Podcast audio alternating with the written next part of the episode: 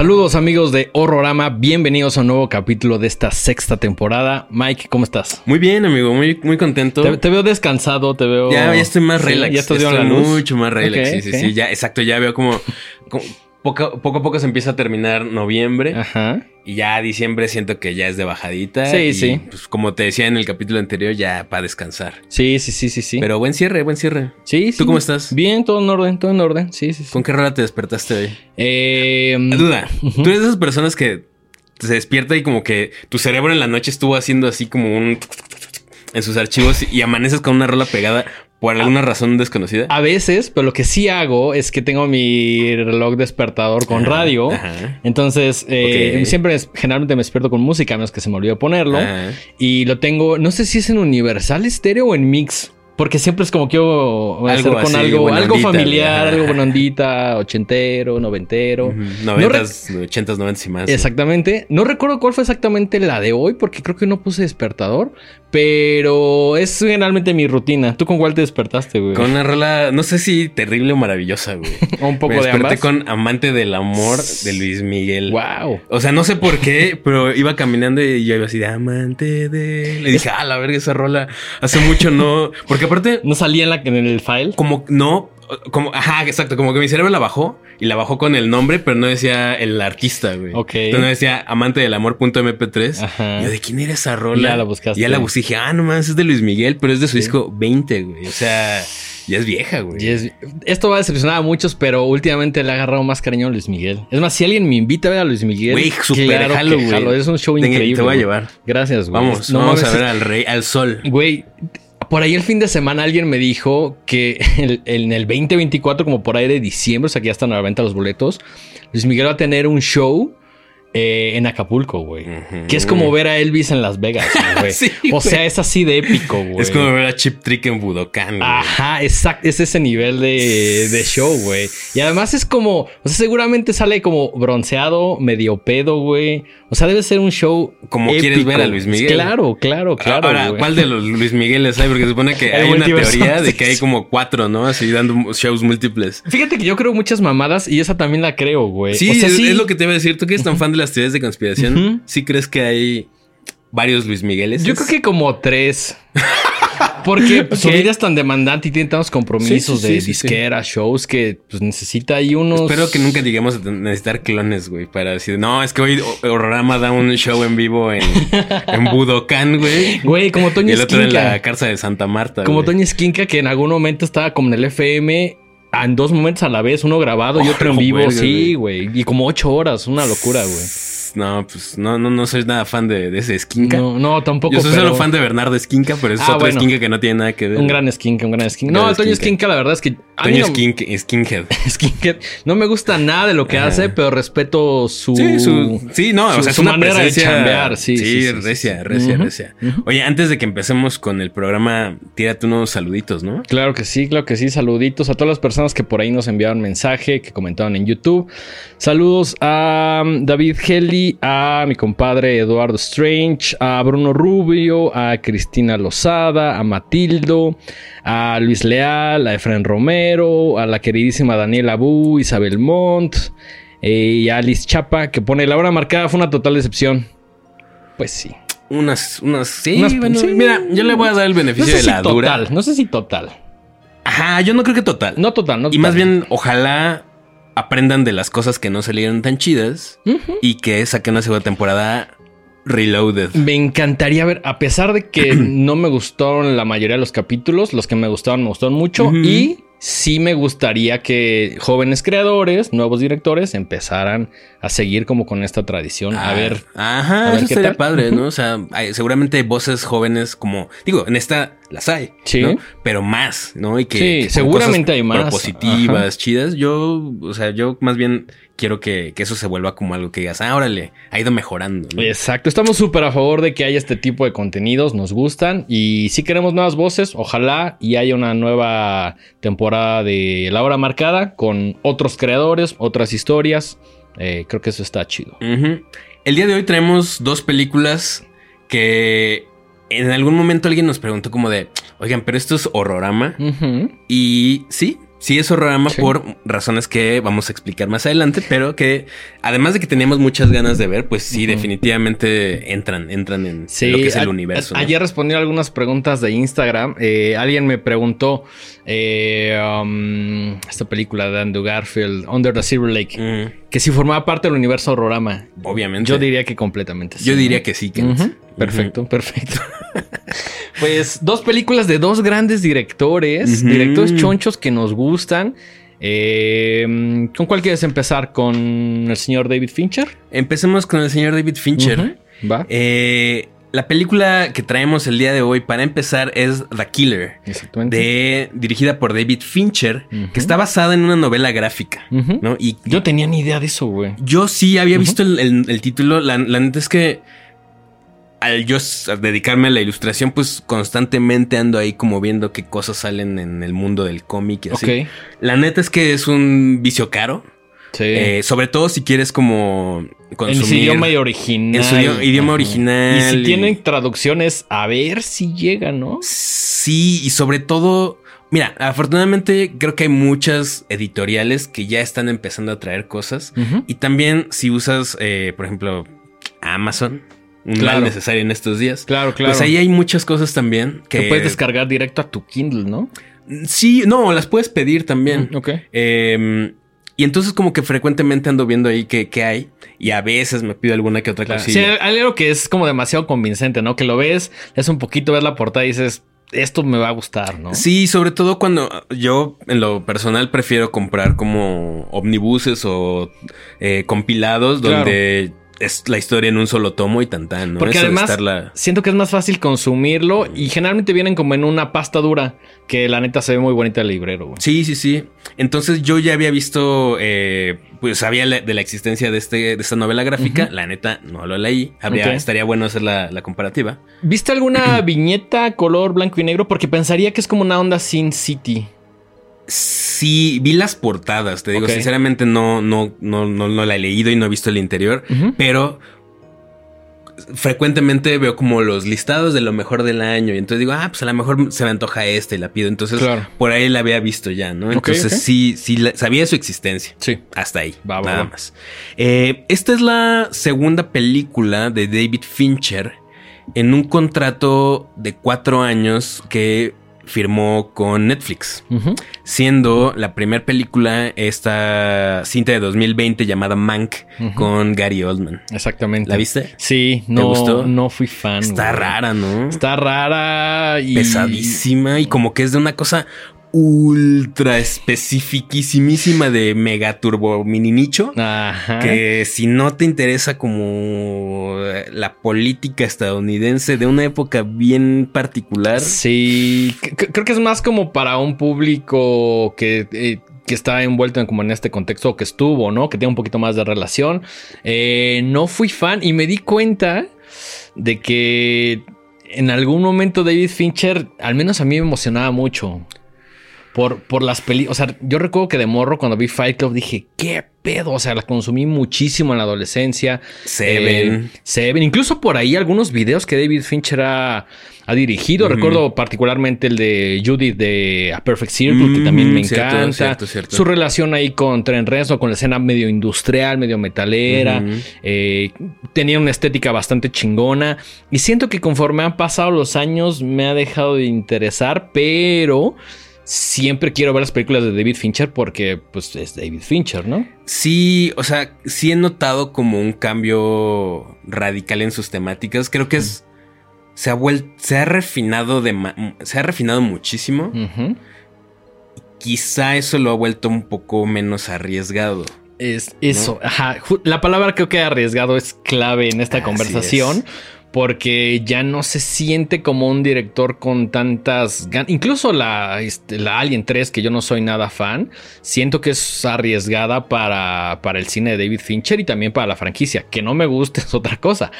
Pero sí veamos un David Fincher muy comprometido, arriesgado. Eh. Es que a mí sí me emocionan todavía las películas de Fincher. Porque sí, o sea, creo que lo, puedes dividir como en varias etapas, ¿no?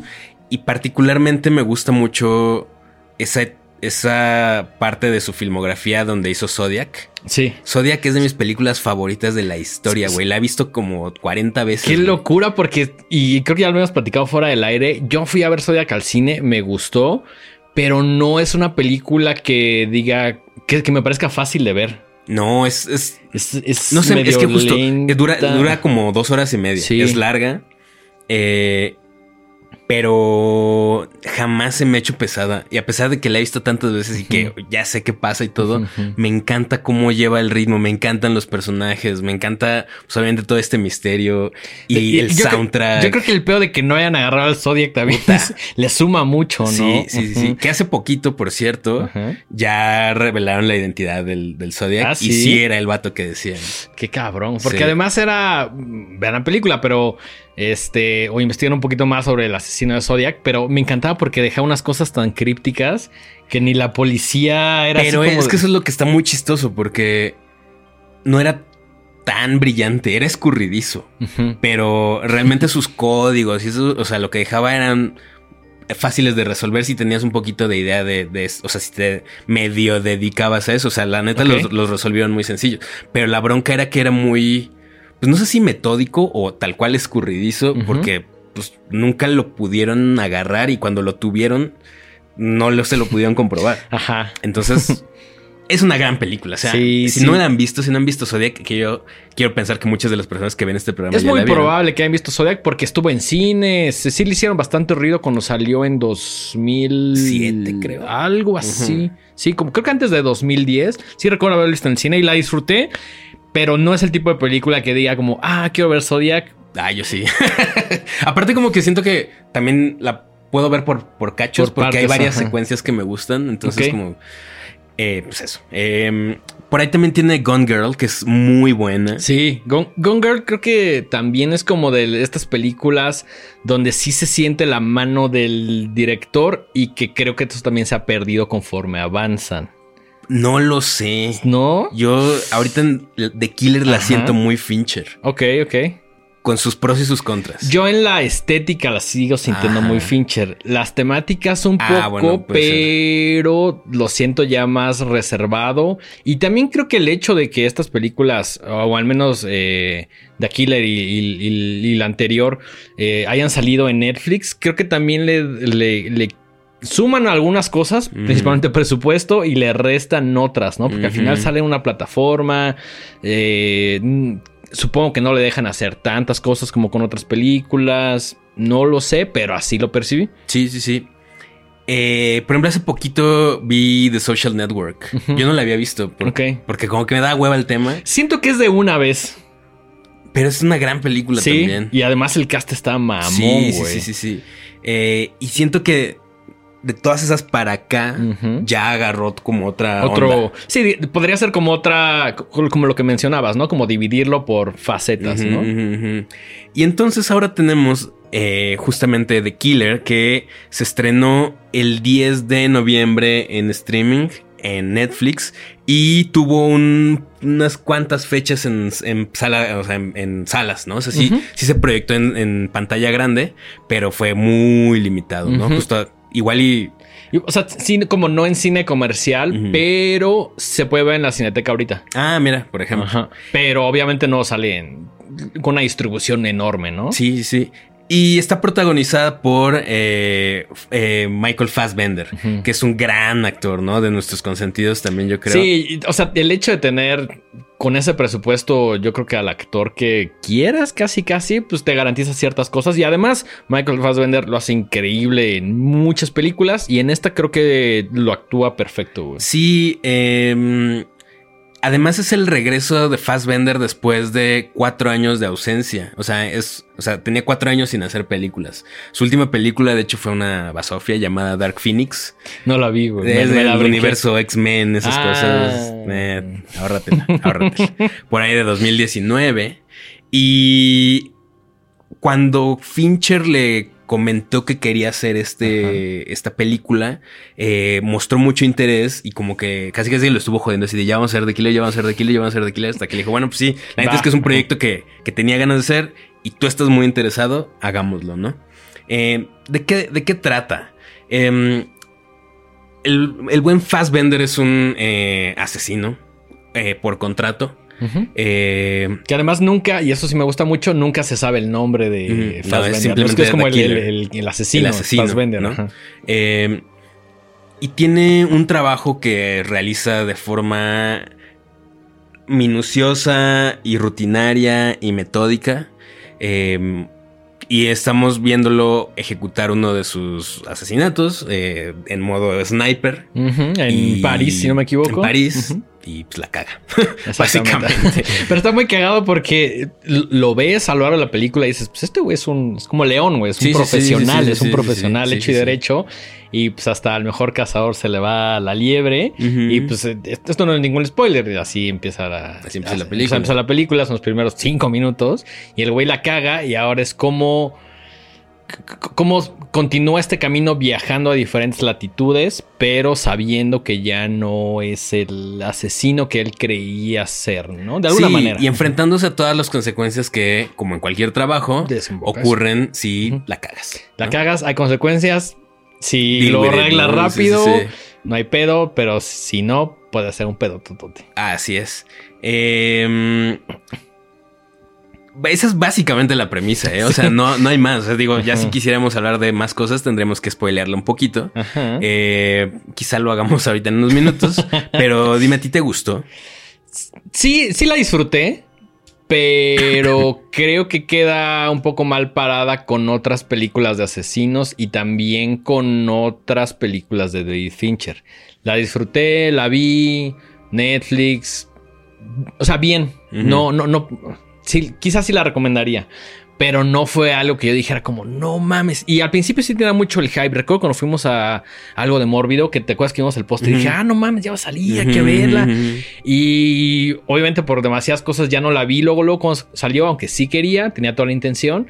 Pero mm, tenía muchísimo hype, al menos como de mi parte. Y fueron saliendo algunas reseñas, algunos comentarios. Y creo que eso mermó un poco mi interés por verla.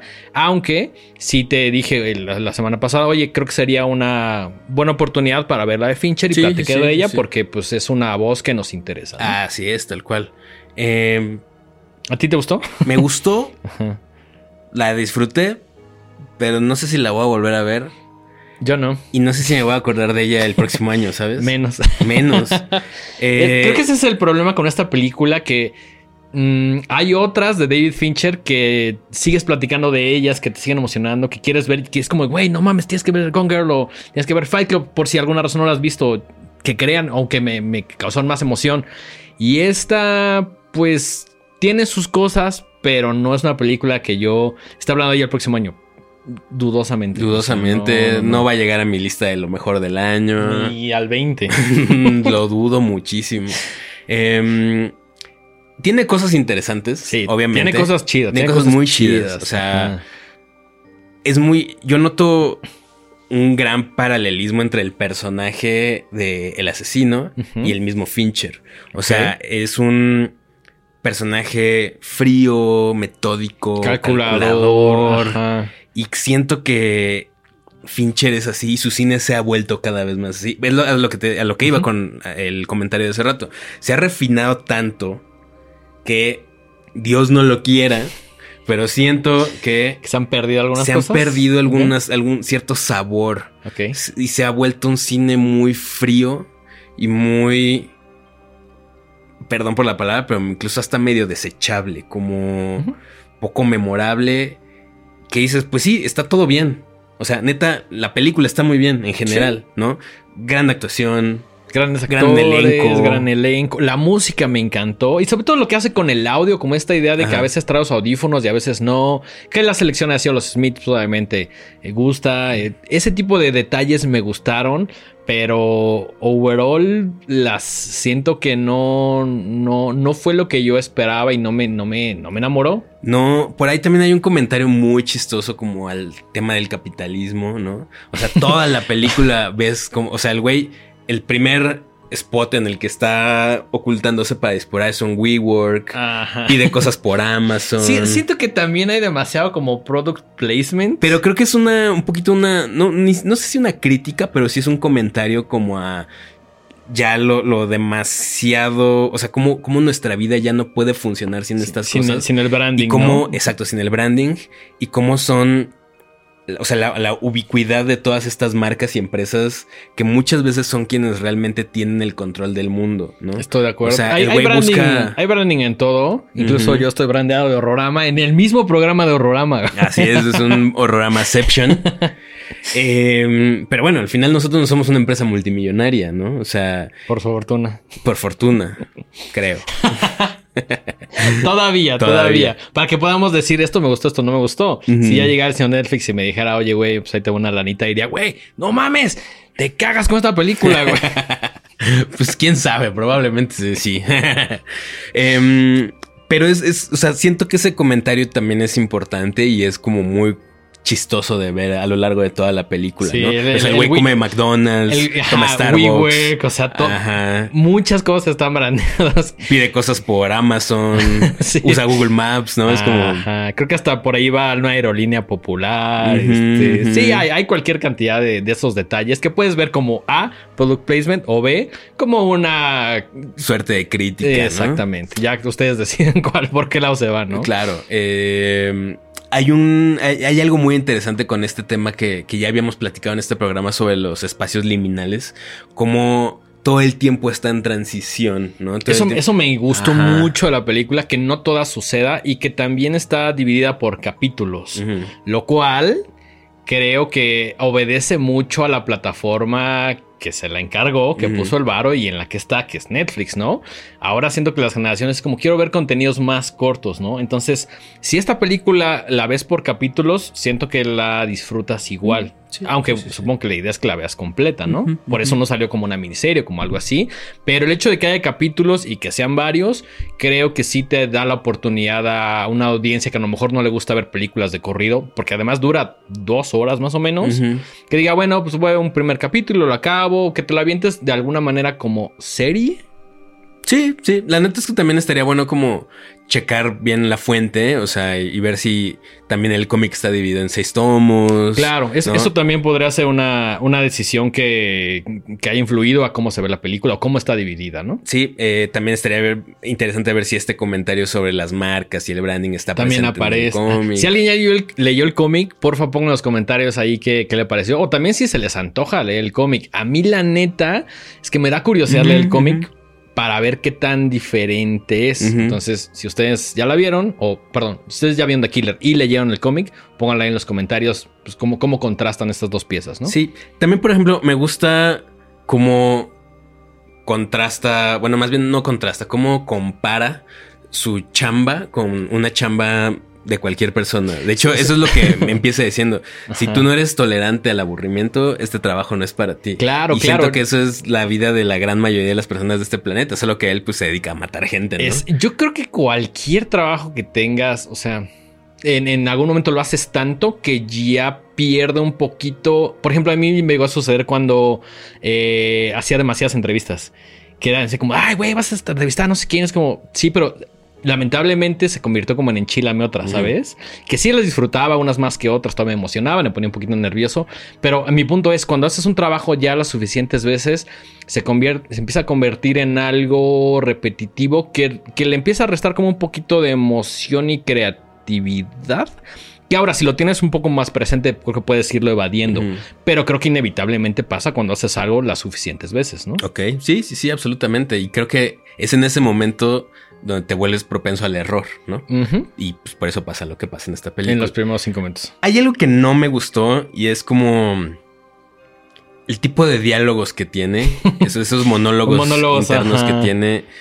Eh, siento que estoy un poquito harto de esos personajes como de soy un hombre blanco conflictuado, pero soy el más chido de todos. y- Disfrazado de alemán. Para que nadie me pele. Exacto. Y como que esta onda de soy único. Y si tú no tienes lo que se necesita para ser el mejor, entonces eres uno más del montón. Sí, como esta idea medio de superhombre, superhéroe, alfa, ya Alf- sabes. alfa, frío y calculador. Ajá, soy el más cabrón. Ajá, no, no muestro casi ningún sentimiento y tengo la situación controlada y Siento que Eh, es, es- es- esa, esa onda de la masculinidad tóxica que, pues, eh, también no sé si me sigue. O sea, hemos visto esos personajes N cantidad de veces, ¿no? O sea, y creo que es muy chistoso, por ejemplo, cuando.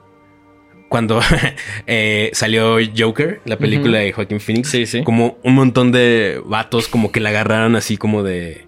Tyler Durden. Ándale, es que exacto, es, es-.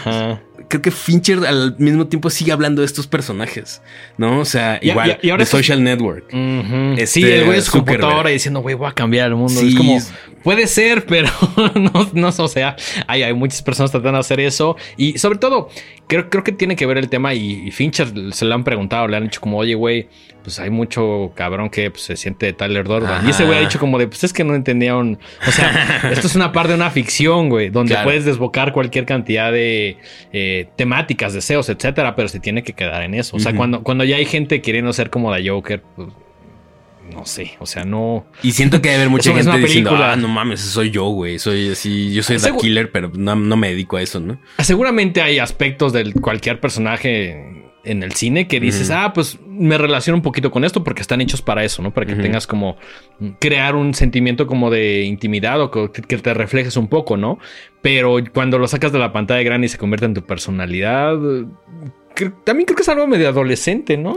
Sí, la bronca es que tienes que saber cuándo deshacerte de eso, ¿no? De preferencia. Creo que hay mucha banda que no lo consigue.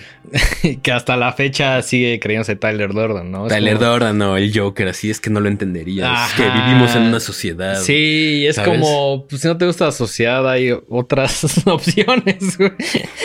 no sé, güey.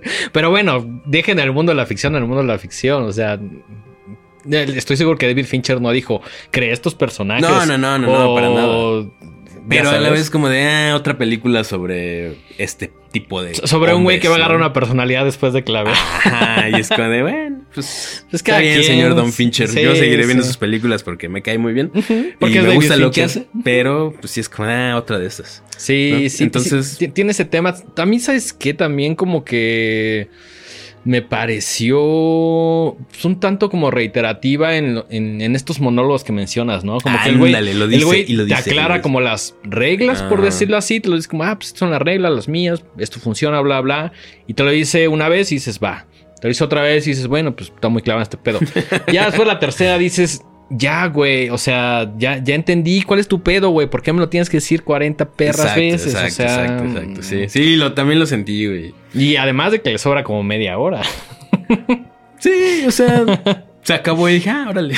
No, güey, neta, Ah, neta, yo acabé, hice, eché mi reseña por ahí en Letterboxd y dije, pues. mm, Véanla si quieren. Sí, está bien. está, justo, está bien. Es como, como una hamburguesa de McDonald's, ¿no? Está, rica de vez te la echas, dices, ah, estuvo bien, me llenó. Sales y dices, güey, son- mañana sí comeré algo chido. Ajá, tal o algo cual. más nutritivo o algo más lo que sea, ¿no? Pero a lo mejor este es un ejercicio inculto, pero injusto, pero eh, compararla con otras películas, por ejemplo, la contrasto con The House That Jack Built. Verga, güey, esa sí es una película de asesino, cabrón. O sea, esa sí va Fíjate. muy le Sé que tienen intenciones completamente diferentes. Absolutamente. Pero, y por eso también considero injusto contrastarlas. Pero ese es más mi tipo de película de asesino. Puta, o güey, acabo de incluso American una. Psycho, güey. Sí, sí, sí, sí, sí. Hay, hay cualquier cantidad de ejemplos porque hay muchas películas de asesinos eh, y pues ya cada quien deci- decidirá con cuál conecta más, ¿no? Yo a mí con The Killer me pareció un poco tibia, eh, aunque sí hay cosas que me gustaron y sí, véanla. Pero a mí me gusta así que, que- que sea un trabajo de ficción donde sí se empujen los límites, ¿no? Claro, claro. Fíjate, yo me acabo de aventar. Hablan, digo, esto está, está fuera del guion que traemos, porque no, no teníamos planeado hablar de esto. Pero me acabo de aventar una película que se llama El Guante Dorado. ¿Qué tal? Que, se, que aquí, le- bueno, en, en las plataformas aparece como El Monstruo. Ok. El Monstruo de San Pauli, de hecho. Ok. La vi en movie. ¿Tiene algo eh, que ver con el equipo? No, nada ¿No? más que pasa en, en Hamburgo. Ok. ¿no? Y en el distrito de San Pauli. ok, ok. Este, um, y es de un director que se llama Fatih Akin. Güey, es una experiencia completamente desagradable y me fascina, güey, ¿sabes? Es- ajá, es, es, que es, es violenta, es sucia, está grasosa, está... Puedes hacerle así a la pantalla y se, se te va a caer así una costra de grasa y mugre y... Ahora que me das tu reseña, te, te veo 10 veces más emocionado de Claro. esta película que de aquí. El, tra- el tra- el trabajo de, de casting es una cosa de locos. ok. ¿Cómo, Eh, cómo llegaste a ella? ¿Plataformas? ¿Alguien te la recomendó? eh, ¿La viste por una me lista? la- Creo que la había visto en alguna lista Ok. y de repente el otro día así buscando qué ver en, en movie. Dijiste. eh, ah, dije, ah, está en "Ah, no movie. mames". Ajá. Saludos, gente de movie. Dije, dije, uy, me la voy a echar. Y no mames, güey. Sí, o sea, También te dice es un mucho. caso real. Ok, ok. Es un caso real eh, que creo que, no, si mal no recuerdo, sí le decían así al, al- al- a la persona que cometía el, los crímenes, el monstruo de San Pauli. Y no, a, a diferencia de, pues, de The Killer, no hay un mensaje ahí como filosófico ni nada. Es un güey es- de la verga que mata gente de la manera más asquerosa y brutal. Y no te pretende decir absolutamente nada. Es como. ¿Lo considerarías un slasher? No, ¿No? no, no, para nada. Más bien es como. ¿Tiene un tono más serio? Es un tono serio. Ok, ok, ok. Con. Aunque sí hay un, sus tintes de humor ultra negro. Ujú. Pero son más circunstanciales, ¿no? No porque busque ser chistoso, sino porque claro. pues, la gente a veces pasa cosas chistosas, ¿no? También creo que la plataforma en la que está te habla mucho de qué tipo de película Exacto, va a ser, exacto. ¿no? No. mm, quizás sí podría The Killer estar en movie, pero siento que movie sí está un poquito más clavado, ¿no? Se me antojó muchísimo. Sí, sí, sí, sí, sí. Échate, échate eh, The Golden Globe. Ok. Eh, y se llama The Golden Globe porque el, el asesino, este, que ahorita no me no acuerdo su nombre, pero se apellida Honka. eh, iba mucho a un bar de mala muerte, horrible, eh, asquerosísimo, que se llamaba El Guante Dorado. ok. Y, y- y, pues de ahí transcurre mucho de la película. Y entonces toda la película lo estás viendo relacionarse con gente Peor que él. patética, ¿no? O sea, deja tú peor porque, pues, no, o sea, nada más es gente muy patética. Ok. Gente ya vieja que nada más transcurre sus días chupando y chupando y chupando y chupando. eh, en un torbellino ahí de sexo ya como sin sentido. Wow. Eh, no, güey, gran peli, gran, gran peli. Que Ah, además, huevo. o sea, te digo, mientras la ves, sientes, te hace sentir cosas asquerosas. Y eso es fabuloso. O Qué sea, que una película te provoque eso. Increíble. Sí, ahora no recuerdo qué tan qué tanto te había gustado o qué tampoco te había gustado The House That Jack Built. ¿Sabes qué? En su momento se me hizo too much. Quiero volverla a ver porque solamente la he visto una vez. Ok. Eh, se, Lars von Trier es un personaje Punto de aparte, sí, sí, sí. muy complicado, y Ujú. complejo. Eh, hay películas que me encantan de él y hay otras que más o menos. Y la casa de Jack siento que lo lleva... O sea, le subió al 15, ¿sabes? O Sí, sea, sí. y no sé si... No sé hasta qué tanto esas decisiones artísticas son simple provocación y qué tanto si son un statement de artista. Ok, ok. En algún momento también me encontraba como un poquito como con esta discrepancia de decir qué tanto es, estás diciendo algo con esto o qué tanto es nada más pues ponerlo, poner algo muy violento o muy transgresor en la pantalla, ¿no? Pero creo que la película se equilibra como con esta voz en off, este narrador que tiene que, que, que es como la parte más lógica o la parte más artística de la película y creo que ese contraste me gusta mucho, ¿no? Yo la, yo la vi, sí me pareció too much, claramente, porque se mete con puras cosas que la sociedad eh, tiene como prohibido meterse, pero es en el mundo de la ficción. Sí, absolutamente. Y fíjate, más allá de eso, la figura de Lars von Trier es polémica, ¿no? Y hay un punto en The House That Jack Built donde la siento sumamente masturbatoria. Sí, claro. O sea, el güey se auto sabe un ser inteligente Sí, y, es más, pone fragmentos de películas. de él mismo sí, y, sí. o sea, y te la embarra así en la cara y es como que te dice, güey, soy una verga, mira cómo soy un chingón y es como que dices, ah, vato, aguanta, güey. Entiendo esa parte que da como, como medio Un crinchosa. poquito, sí, sí, sí. Pero- no- la neta no, es, no he decidido si eso es repelente o genial, güey. Pues, Que creo que está chingón. Que esta ¿sabes? película creo que tiene un poco de amo. También, o sea, hay, hay cosas que digo, hoy no sé, pero en este universo que crea, eh, todo me parece muy coherente. Incluso esas cosas que en algún momento dije como, esto no lo sé. Y, me encanta cuando sale una película que la gente se larga del cine. O sea, creo que es mi, momento favorito en el cine. Cuando veo una película y veo que alguien se sale, es como, esto se está poniendo más chido. sí, sí, sí, sí, absolutamente, absolutamente. Que sí, justo, quizá algún día deberíamos hacer como un un análisis más a profundidad de, estas películas. Que ahorita salieron porque justo estamos hablando del tema. Pero volvemos a lo mismo, ¿no? Son películas 10.000. O sea, al, día de hoy no puedo sacarme de la cabeza de House that Jack built. ¿sabes? hay ciertas imágenes que, nunca, se, van, a, ir, güey. Eh, igual, la, sensación que me provocó eh, The Golden Globe también fue así como, oh, lo verga. En cambio, ves The Killer y es como, ah. Mira, The Killer es una película que podrá ver con mis papás, güey.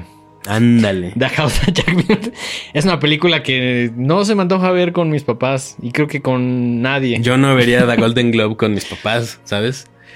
Pero bueno, o sea, estás hablando de que Fincher hizo Seven. Que no, o sea, es una película que dices, oh, lo verga, ¿no? Que también tiene este poder de recordación memorable. de, dejarte cosas en la cabeza que difícilmente se van a ir, pero y ya, no, ya no hay nada de eso. Volvemos al mismo. Era otro Fincher, era otra etapa, era otro presupuesto, otra distribución, etcétera, etcétera. Lo bueno es que hay Fincher para todos. Hay Fincher para todos. y hay películas de asesinos mi punto medio, Mi punto medio favorito es Zodiac, ¿no? sí, sí, sí, sí. Sí, creo que, ajá. Creo que era como esa transición entre ya lo nuevo y todavía algo ahí del, del Fincher que más disfrutamos, o, mejor dicho, el Fincher con el que crecimos, ¿no? Porque también eso es un factor importante para decir, bueno, yo crecí con estas películas y por eso me hice fan. O sea, no sé si ahorita había Fight Club y me llamaría la atención. Habría que ver cómo funcionan estas películas de Fincher, que son como las más icónicas, con las nuevas generaciones. Claro, claro, claro. Pues bueno, eso es The Killer. La pueden ver ahorita en Netflix. Ahí va a estar un buen rato. Eh, pues ya díganos en los comentarios si les gustó, si no les gustó, si están de acuerdo, si creen que estamos rependejos. Ajá. la decisión es suya. Exactamente. Pero sí los invitamos a que prendan su Netflix más cercano mm. y la vean y tengan su propio juicio. A lo mejor a alguien. Yo también estuve leyendo en Letterboxd comentarios de gente que decía esto cinco estrellas y me encanta. Y pues, está bien. Sí, o sea, sí, sí, eso así, está como, padre, así como comentarios de gente diciendo, no mames, o sea, David Fincher ya se acabó, güey. No lo sé. No lo saben. Pero bueno, el, chiste del cine y del arte en general es crear una conversación. Sí, sí, sí, sí. Eh, pues bueno, hay, hay, Fincher para rato. De quien no sabemos si haya todavía cine para rato es de el señor Sir Ridley Scott. que eh, se me olvidó, olvidado que ella es Sir, güey. Sí, sí, sí, Qué cabrón. No, sí lo merece, ¿eh? Sí. Seguro hay otros Sires ahí que son unos no tan competentes si tienen el título. Seguramente, seguramente. eh, que por ejemplo, ahorita que dijiste eso, me acordé que le ofrecieron a David Bowie el título de Sir y dijo, Nel. Nah, ¿para qué, güey? Pues, ese güey es su propio rey. Entonces, bueno. Su propio Master of Universe, güey. Y además sus fans es como, pues, ¿qué, güey? O sea, tengo una discografía, una obra completa, cabroncísima. Título ahí de monarquía, vale madre. Exactamente, exactamente. Sí, hasta en los perros hay razas. Y hablando de eso, de la monarquía y etcétera, pues una de las grandes fijaciones de Ridley Scott era hacer una película sobre Napoleón, que es la película de la cual vamos a hablar a continuación eh, y que se estrena. ¿Ya se estrenó? Se estrena esta. Se estrena esta semana. se estrena este juego con el tiempo. Se estrena esta semana. Sí, sí. Sí. Ajá. Para cuando estén viendo esto ya debe. Sí. O sea, cuando vean este capítulo ya la pueden ir a ver a su IMAX más cercano. Así es. Eh, está escrita por David Scarpa y está protagonizada por eh, el gran Joaquín Phoenix y Vanessa Kirby. ¿Mm? Eh, fíjate que estaba. Creo que la carrera de, Ridley Scott es igual así. Muy así. Sí, muy, muy. Obviamente. Cuando es así es muy así. Y cuando es así es como. Pues, Corrígeme si me equivoco, pero creo que nuestra introducción fue Alien. Probablemente. Probablemente. fue, lo primero que recuerdo que dije, ah, este director, ¿sabes? Yo creo que sí. Alien del 79. Luego tiene un par de cosas más, pero luego tiene Blade Runner, o sea, ¿sabes? Tiene Alien, luego otras cosas, luego Blade Runner, luego otras cosas. Legend, como ahí en medio, Gladiator, que a mucha gente le mama, a mí más o menos, pero bueno, sí es, es importante, sí, es como sí, sí es una película que, definitivamente, fue muy trascendente en su momento y que sí disfruté. Sí. También sabes qué me pasa, que hay películas donde sí considero que hay un poquito más de mano en Ridley Scott y otras no tanto, como por ciertas cosas que repite, ya sean temáticas, por cómo se ve, etcétera. Pero definitivamente hay películas donde sí se siente un poquito más y otras un poquito menos. Y que supongo que obedecen a temas como la historia, ¿no? Ujú, ¿Qué, ujú. qué tanto funciona que meta mis elementos en una película que a lo mejor no los necesita, ¿no? Claro, claro. Con, con Gladiador entramos a- en el nuevo milenio. No, Milenio. Eh, luego se aventó. El nuevo milenio. El nuevo Millennium. Eh, se aventó Hannibal en 2001. Está bien. Eh, Black Hawk Down en 2001 también. También que está también chida. está chida. Buena película de acción, sí. Eh, por ahí luego ya no apunté nada porque eran cosas que dije, ah, X, X, X, X. Hasta 2012 que se aventó Prometheus, Ajá. dándole continuidad al universo que él creó de Alien. Sí, que, que también creo Junto que con hay- Dan O'Bannon. Creo Ajá. que hay gente que no le. que no le encanta Prometheus. Y a mí sí me gustó. O sea, Está bien. inc- incluso esas películas. Por ejemplo, me gustó Covenant. Sé que flaquea mucho y que si se contrasta con eh, Alien y Aliens, pues queda un poco mal parada, pero las disfruto. O sea, cada vez que hay un Cinemorph en la pantalla grande, quiero ir a verlo, güey. Claro. O sea, Sí, sí, sí. También tiene por ahí The Martian en 2015. eh, Covenant en 2017. All the Money in the World en 2017. no tengo ni idea Yo de tampoco, esa, pero dije, bueno, a ver qué hizo antes de esto. Ajá. Y antes de Napoleón, su última película es House of Gucci en 2021, que la neta no Mm, la vi, que escuché brinqué, puras cosas brinqué, malérrimas. Sí, y también el cast. Está creo que Jared Leto, Lady Gaga y. No, no es mi Adam taza. Driver, que a mí se me cae bien, pero... Sí, ajá. pero no, no es exactamente mi tacita de té. Mm, Exactamente. Entonces, bueno, después de House of Gucci en 2021, regresa con Napoleón, eh, una coproducción ahí con Apple Films, ¿no? Que en, palabras de, de Ridley Scott, pues le soltaron todo el varo que quiso, Eso está bien. supongo. y se aventó una película de nada más y nada menos que 2.38, 2 horas 38 minutos. 157 minutos. Sí, güey. que él dice que dos horas y media es lo máximo que una película debería durar. Es- Eso también son palabras de él. Antes de que la gente se empiece a incomodar en su, en su silla Yo- y que sienta que está aburrida. Yo difiero. yo difiero. Sin embargo, su corte va a durar cuatro horas en Apple TV. Ahora, es- eh, creo que tiene más sentido que el corte de Apple TV que puedes ver en tu casa, pararte al baño, ir por palomitas, hacer una breve pausa.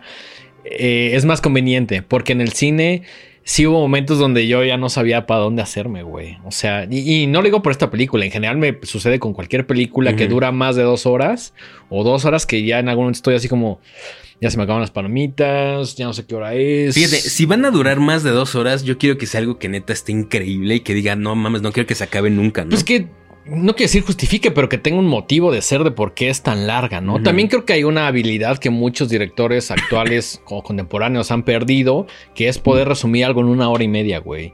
Y creo que ese es un trabajo de guion o a veces siento un, un capricho del director de decir, güey, quiero mostrar esta parte y no la voy a quitar, ¿no? Claro. Ahora, es Napoleón. Es la vida de Napoleón. Es uno, o sea, una de las figuras históricas más famosas, Cabronas, más reconocidas. Pues también hacer una película de hora y media sobre Napoleón tendrías que enfocarte como en algo. Muy específico. Muy específico. Una batalla o dos, o, o- o a lo mejor un lapso de cinco años, no sé. Sí, en- en- entiendo la complejidad que hay detrás de tratar de resumir una vida histórica larga, complicada y, y- y trascendental para no solo para Francia, sino para todo el mundo, ¿no? Sí, de hecho, yo supongo que tú sabías, Kubrick quería hacer una película sobre Napoleón después de que hizo 2001. Ku- Kubrick es de los historiadores más cabrones de Napoleón. De hecho, si ustedes eh, fueron a la exposición que primero estuvo en Monterrey, estuvo en varias ciudades del mundo, en el ACMA, etcétera, también llegó acá a la Cineteca. Había un espacio dedicado completamente a fichas bibliográficas de Napoleón, ¿no? Wow. El, el- el güey, sí, el vato que corregía documentales, así, no, no, no, güey, este, güey", o sea, era un historiador mamón y pues siempre se quedó con ganas de hacer Napoleón, que siento que hubiera tenido una estética y un tono medio Barry Lyndon. Ustedes ven Barry Lyndon, es una gran película, es una película muy aburrida, pero es una gran película que yo disfruté mucho en su momento y que tuve la oportunidad de ver cuando la trajeron como en uno de estos ciclos de Kubrick. Creo que por cuando, por fechas como cuando trajeron la exposición, ¿no? Entonces, a mí, siendo Kubrick mi director favorito, siempre me va a quedar una espina de. what if, ¿no? Sí, y es muy interesante porque la quería grabar en Francia y en Rumania con 50 mil soldados rumanos, ¿no? O sea, muy Kubrick de su parte. Este es cine, cabrón. Este es cine, Este cine, güey. Y de hecho quería a Jack Nicholson para el papel de Napoleón y Qué a Audrey loco. Hepburn para eh, Josephine. Ahora, supuestamente. Spielberg, muy amigo muy cercano de Sí, Kubrick, sí, sí, sí, sí. eh, Que por ahí terminó mm, esta de ciencia ficción que... AI. Exactamente. que se nota que la acabó él, ¿no? Porque sí, sí, que, ¿no? que ya, ya no se siente muy Kubrick, que No, digamos. no. Eh, está desde 2013 desarrollando eh, la, la visión de, el, o sea, el guion de, de De Kubrick. Kubrick, ok. Y hasta este, hasta 2023 Ajá. Seguía en producción. Ok. Pues es que siento que la, o sea, las ambiciones de Kubrick eran Ahora, ahí te como va. todo Esto, su cine. esto ¿no? te va a cagar. Ajá. Se supone que eh, Ridley Scott leyó el guion de, de Kubrick y dijo: No, no, no, no, no, esto que yo voy a hacer mi versión. Pues mira, al final del día son visiones completamente claro, claro, diferentes, ¿no? Y además, es como. Siento que esto no es, no, no, no se sabe tanto, ¿no? El hecho de decir que Kubrick estaba muy, mu- muy interesado en hacer su Napoleón. Entonces, como que la gente dice, bueno, pues este es Napoleón, pero no, no hay un contraste porque realmente nada se terminó, ¿no? Em, ahora, ¿qué vemos en, en Napoleón? Bueno, eh, es ab- abarca pues, prácticamente, no toda la vida, porque no, no vemos su niñez, No. pero vemos eh, justo el ascenso, el, el escalamiento, la escalada eh, en términos militares de, de rango de, de Napoleón hasta su muerte, ¿no? Exactamente. Y a lo largo de la película, de estas dos horas y media, pues vemos eh, pues algunas de sus victorias más grandes. ¿no? Em, Realmente la película empieza con la caída de María Antonieta. Y cubre como alrededor de 22 a 25 años, mil no- 1793 a 1815, Ujú. más o menos, ¿no?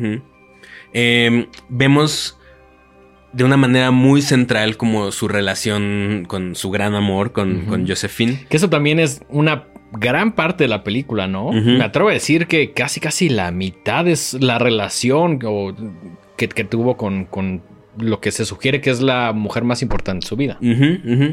Eh, y pues sí, están. Vemos un aproximadamente unas 3, 4 batallas muy importantes. Eh, Muy épicas también. Muy épicas. Y aquí es algo muy interesante. Y creo que viene. O sea, es justo mencionarlo. O sea, tú, decías que, tú dices que Kubrick es uno de los grandes historiadores de Napoleón, ¿no? Exactamente. O sea, sabe, sabía muchísimo, investigó muchísimo. Y Ridley Scott se tomó varias libertades que a algunas personas les molestará y a Ajá. otras no. ok. Cuando salió el tráiler, esto fue una cosa muy chistosa que pasó, salió el tráiler y luego luego salieron como videos Salieron los historiadores a decir, espérame. decir, ah, ah, eso no pasó así. Y la respuesta de, de Ridley Scott fue decir, a ver, o sea, en sus palabras fue así de get a life, ¿no? O sea, consíguete una vida. O sea, esto no es un documental, es una historia de ficción. Tiene, tiene un gran punto ahí. Tiene Sí, un gran punto sí, ahí. sí. Está, él que está creando una historia a partir de su visión, Sí, ¿no? y es un hoy- trabajo de ficción, no es un documental. Ahí sí le doy 200% de razón a Sí, Ridley Scott. y, y además, a fin- o sea, sí se preocupó por mantener muchas cosas lo más eh, eh, acertadas posibles, ¿no? Pero justo él decía, a ver, los historiadores estuvieron ahí, pues no, tampoco, ¿no? Entonces, güey, déjame en paz, ¿no? La, No, la no. historia es un tema complicado. Claro, porque al final escriben ciertas personas, ¿no? Los que ganan. Los que ganan y los que quieran que se sepan algunas cosas. y los que repiten no. suficientemente algo hasta que se hace verdad. ¿no? También, también, también. Por ejemplo, una de las eh, cosas que se ven en la película que son como libertades muy grandes. Hay una escena donde le disparan a una de las pirámides en Egipto. Ujú. Dicen que eso no pasó. Empezando porque Napoleón era Pero- gran admirador de la, de Sí. la cultura egipcia, ¿no? Sí, en, en general tenía como estandarte a ot- otras personas, eh, Carlo Magno, este, tenía como sus, ya Sus sabes, ídolos, sus sus, ídolos diciendo, güey, yo voy a seguir los pasos de este cabrón porque este güey llegó muy lejos. Y sí vemos una gran ambición en el, en el personaje Napoleón, ¿no? Ujú, ujú, ujú. Eh, por ejemplo, una de las mejores escenas. También no sé qué tanto decir si es un spoiler o no, porque pues está en los libros de historia, ¿no? O no, ¿O no? o no. Eh, y, creo que es de las secuencias más chidas de la, de la película a nivel sí, como justo como película, es la, victoria que Napoleón tiene sobre los rusos y los austriacos en la batalla de Austerlitz, donde de una manera muy cruel y sanguinaria eh, lanza bolas de cañón, o sea, lanza sus cañonazos sobre el, lago en el que están y el, hielo al recibir los cañones se rompe y según la película ahogó a decenas de cientos de, soldados cuando dicen los historiadores que en realidad no fue así, que sí había como charcas grandes. Ajá, pero tampoco... Y que, sí fue un factor decisivo para ganar, pero que cuando encontraron los restos, solamente encontraron dos cuerpos. Mm, y lo demás, pues son caballos y carretas y cosas, pero no fue la, la gran matanza que, que, se ve retratada así. Que fíjate que esta sí es una de las batallas que más me gustó sí, ver. Sí, sí, sí. En, general, las batallas me gustaron mucho, ¿no? Sí, eh, la, la, película la filmó a 11 cámaras simultáneas. Ahora. Para que no así. Aquí, acá, acá, o sea. Un buen amigo que se dedica al cine nos decía. Es que se ve bien chafa porque se nota que tenía como que hizo un, pegoste ahí de escenas y no sé qué y todo. O sea, porque él lo que quería hacer Ridley Scott era no hacer reshoots, o sea, grabar y grabar y grabar. Sí, claro, porque supongo que era carísimo. O sea, una vez que el güey decía acción, era como, güey, graben hasta con su celular, cabrón, porque repetir esto va a estar complicado. Va a estar complicado, ¿no? Y, entonces, de esta manera, pues tenía un chingo de material y con eso armó pues, el corte, ¿no? Que, que sí debo decir que las, las batallas no lo sentí tanto por también creo que porque estamos acostumbrados a batallas que suceden muy rápido y no siempre tienes como el momento de decir como, ah, está sucediendo esto, ¿no? A veces no entiendes por, la velocidad que tienen estas batallas. Pero sí siento que en general la película está como chopeada, como, como cortada. Sí? así como... Yo no. Ajá, como... Sí había momentos que tenían mucho sentido y otros que era como de espérame, ya me perdí. creo que es un tema de edición del cual yo no fui específicamente fan a lo largo de la película. Pero sí me gustaban mucho cómo están editadas las batallas. Sí, sí, las batallas creo que son los. O sea, si usted, querido espectador, no es tan fan como de los diálogos históricos y esas cosas, pues encontrará gran satisfacción en ver las secuencias bélicas, ¿no? Las secuencias de las batallas son espectaculares.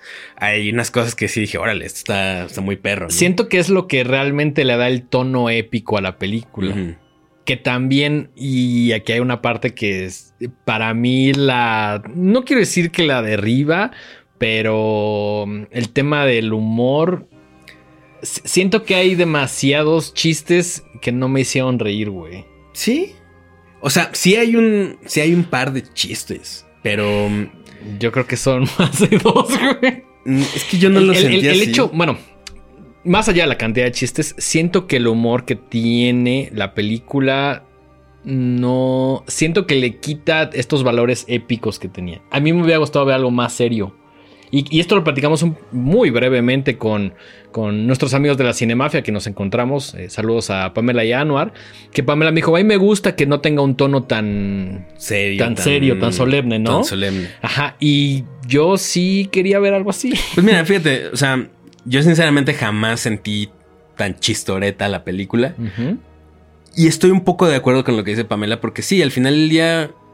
Sí, la vida seres humanos, tiene cosas así, ¿no? O sea, no todo el tiempo puedes estar así como un personaje, no, O sea, pues es un ser humano que le pasan otras cosas en su vida. Y siento que esto ayuda a desmitificar un poco ciertas figuras históricas, pero entonces ahí ya es, creo que más allá de decir si es bueno o malo, ya es una decisión personal. ¿Qué tanto quieres ver esta parte épica todo el tiempo y qué tanto estás dispuesto a mostrar, pues como un lado un poquito más humano de ciertos personajes. Claro, ya es decisión de cada quien. Estoy de acuerdo. Y sí me hubiera gustado que existieran esos momentos, pero un poquito menos, un poco más sutiles. Yo, al menos lo que me vendió el tráiler y yo lo que yo esperaba ver, sea una película completamente seria y solemne. Que hasta cierto punto lo es, pero sí hay unos momentos donde digo, oh, esto no, no me encantó o no es el tono que yo esperaba ver. Ya, ya, ya. Pues sí, eso supongo que es las expectativas de cada quien. Sí, sí. Em, sí se me hizo un poco pesada. pero estaba preparado para algo así. O sea, Sí, no fue una película que me agarrara en curva. Es muy diferente cuando sabes que una película tiene más de dos horas y media de duración a cuando llegas y dices no sé qué pedo. Porque cuando llegas y dices no sé qué pedo es como de ¿a qué hora, güey? Pero acá ya estás como un poquito mentalizado que vas a ver una pieza larga, ¿no? Y siento que es una película que sí, aunque yo estaba en el cine así como ya, güey, no me aburrió. No, para nada. No, no, no es una película aburrida para nada. para no, nada. y obviamente Joaquín Phoenix lo hace increíble. Vanessa Kirby también, se avienta una ajá. actuación increíble. Eh, o sea, en general, muy bien. No, no sé si va a tener eh, este estatus de legendario. Lo dudo mucho. Yo también. O sea, no- de- sobre todo hablando como películas de cine bélico, Claro. de O sea, c- creo que es ficción histórica. Creo que esta tiene como otro tono que sí la logra diferenciar un poquito de las demás. Un poquito como lo que hizo eh, Sofía Coppola con María Antonieta. Que esto hasta cierto punto está caricaturizado, pero es su visión. Y por eso creo que gusto en un público joven, eh, etcétera. Pero no, nunca se le ha dicho como de, ah, esta es una película. y- o sea, ya sabes. Y siento que esta Napoleón cae un poquito en esa categoría de decir, bueno, no es una película eh, exactamente histórica, estrictamente histórica, ¿no? Que también está padre porque es un trabajo de ficción, no es un documental. Pero creo que no va a alcanzar este estatus que a lo mejor los historiadores o gente que se dedica su vida a eso va, va a decir como de no mames, esto sí es algo muy cabrón, ¿no? O, o para los cinéfilos más recalcitrantes, ¿no? O sea, no va a ser como. Sí, no, no. O sea, te digo, no creo que alcance un estatus tipo, no sé, eh, Ben-Hur, ¿no? Sí, no, no. Y también creo que hasta cierto punto por el tono que tiene no lo está buscando. Que aquí sí creo que está como haciendo cosas interesantes en el momento de decir, bueno, vamos a poner una pelea súper épica y súper acá. Pero también vamos a tener estos momentos donde Josefina está medio bromeando con Napoleón y pasan cosas a mi gusto absurdas, ¿no?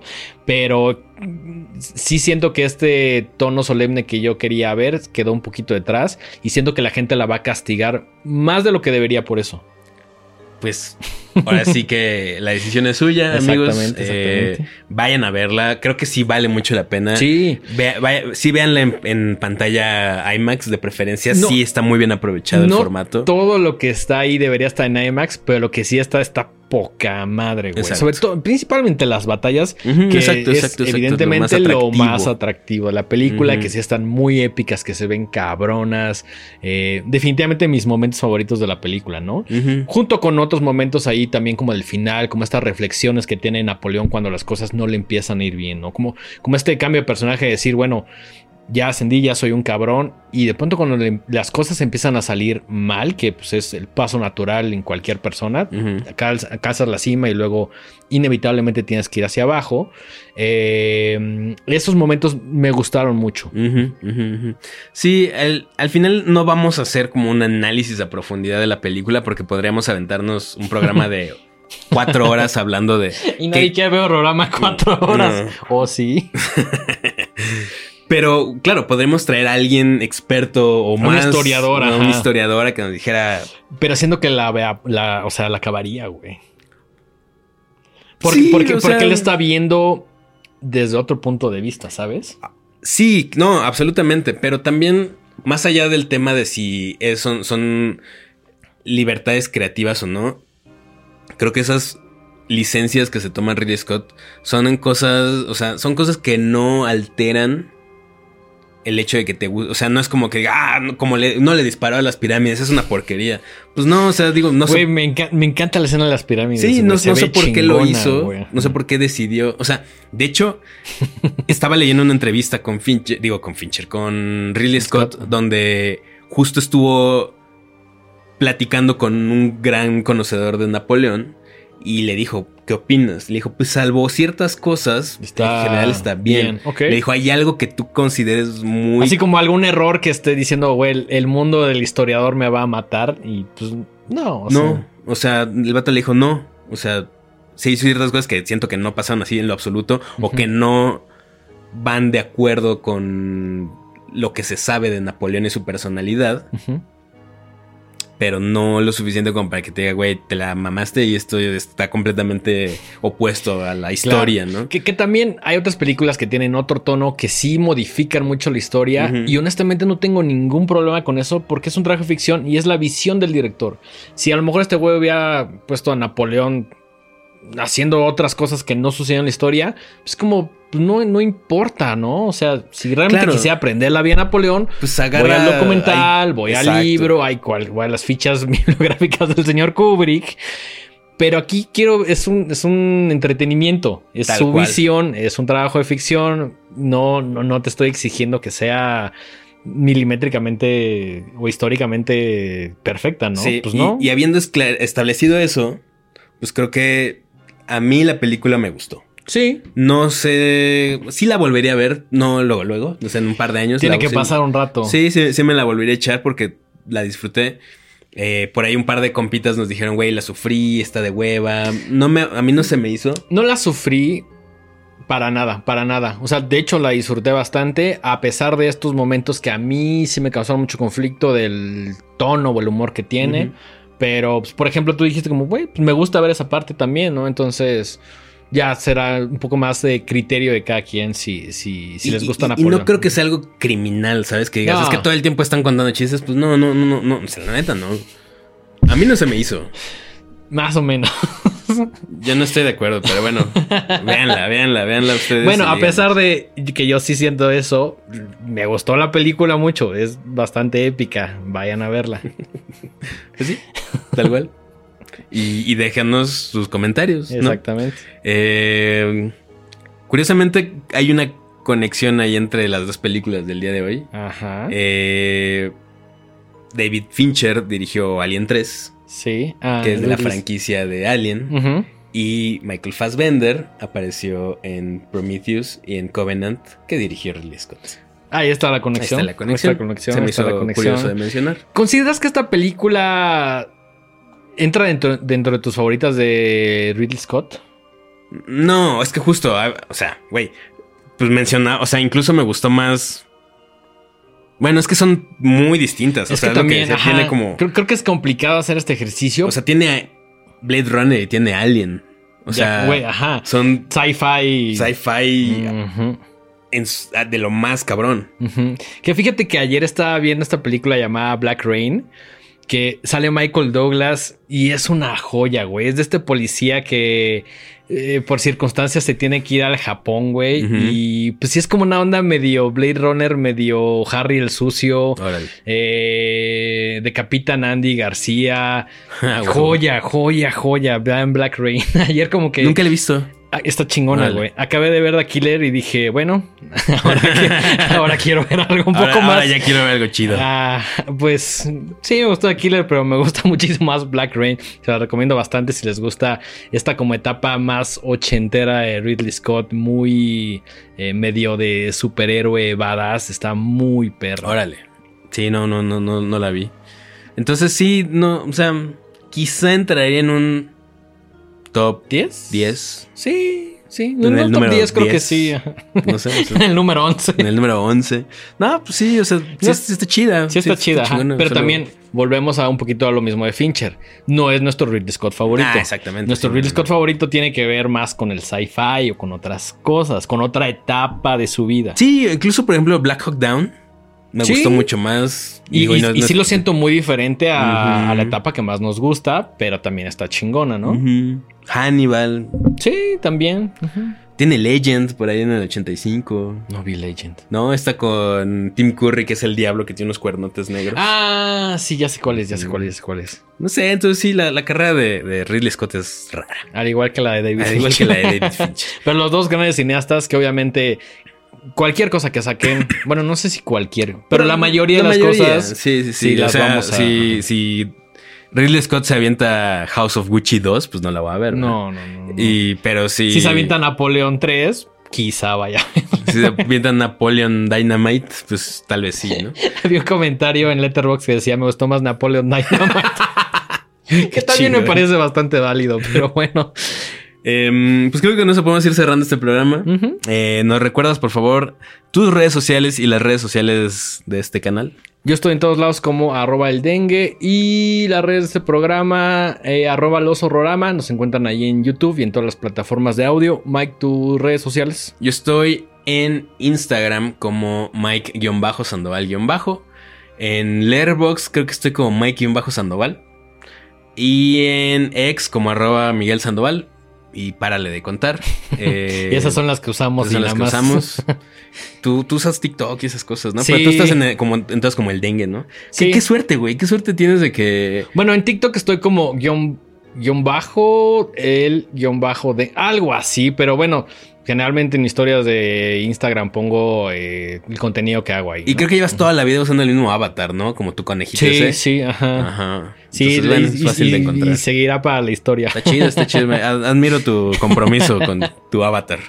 Eh, esto fue un nuevo episodio de Horrorama. Nos vemos en el siguiente capítulo. Hasta la próxima.